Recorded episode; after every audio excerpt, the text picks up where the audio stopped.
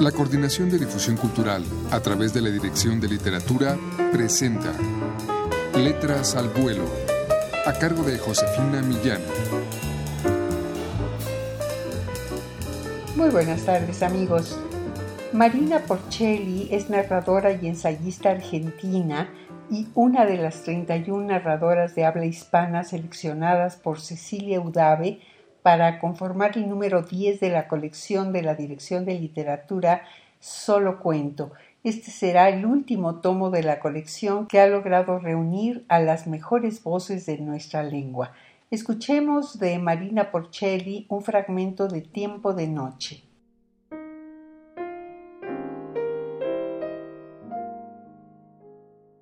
Pasa que el tiempo y el espacio se comportan de un modo extraño. Mire a esa chica, por ejemplo, la que está junto a la ventana.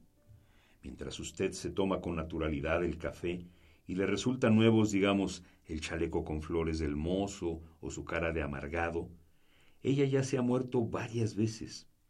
No abra así los ojos, quiere, no estoy loco. Es un asunto meramente matemático, no un lío de fantasmas. Altas matemáticas, diría yo. ¿Usted estuvo harto alguna vez?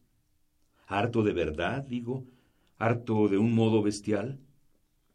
Porque si alguna vez se sintió así, puede entender lo que quiero contarle. Una historia de amor, pero al revés. ¿No buscaba historias? Mire que el cuento viene largo. Y si ya desde el vamos empieza a cuestionarme, ¿dónde me dijo que trabajaba? Un periódico barrial. Ajá. Está bien eso de escribir sobre la gente común, aunque a mí con esa cara de desvelado no me engaña, ¿eh? Usted debe ser como nosotros. Todos los que vivimos de noche estamos hartos, nos aturde la luz.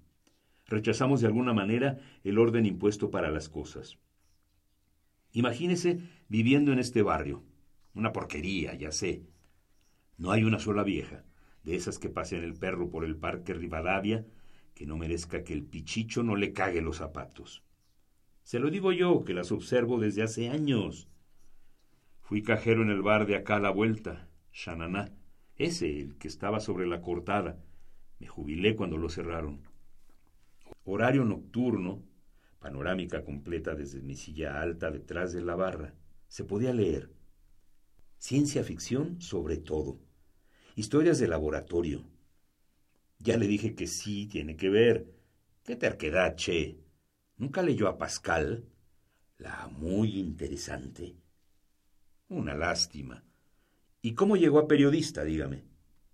Bueno, bueno, no se ofenda.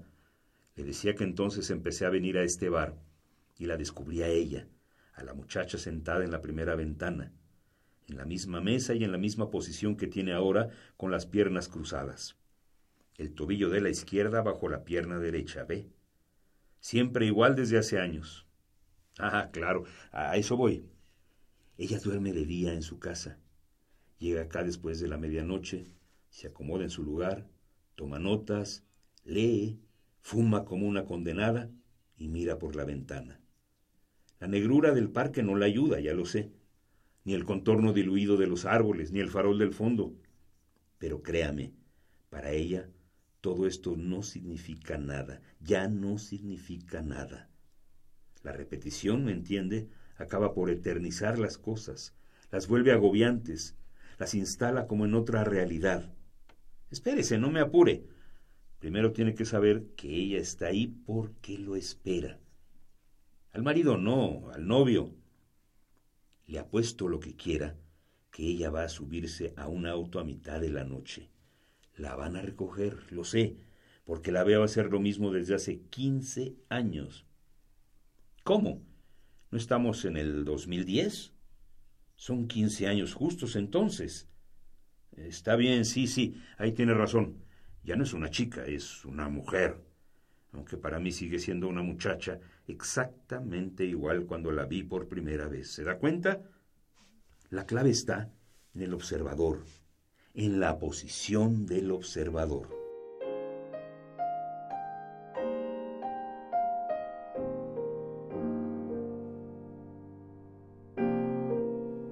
Bien amigos, les ofrecimos un fragmento de Tiempo de Noche de Marina Porcelli, un relato que describe la tragedia amorosa repetida noche tras noche.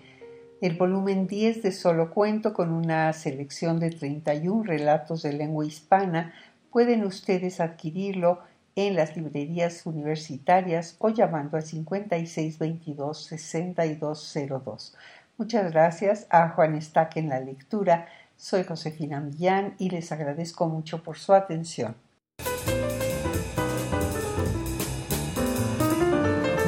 La Coordinación de Difusión Cultural a través de la Dirección de Literatura presentó Letras al Vuelo, a cargo de Josefina Millán.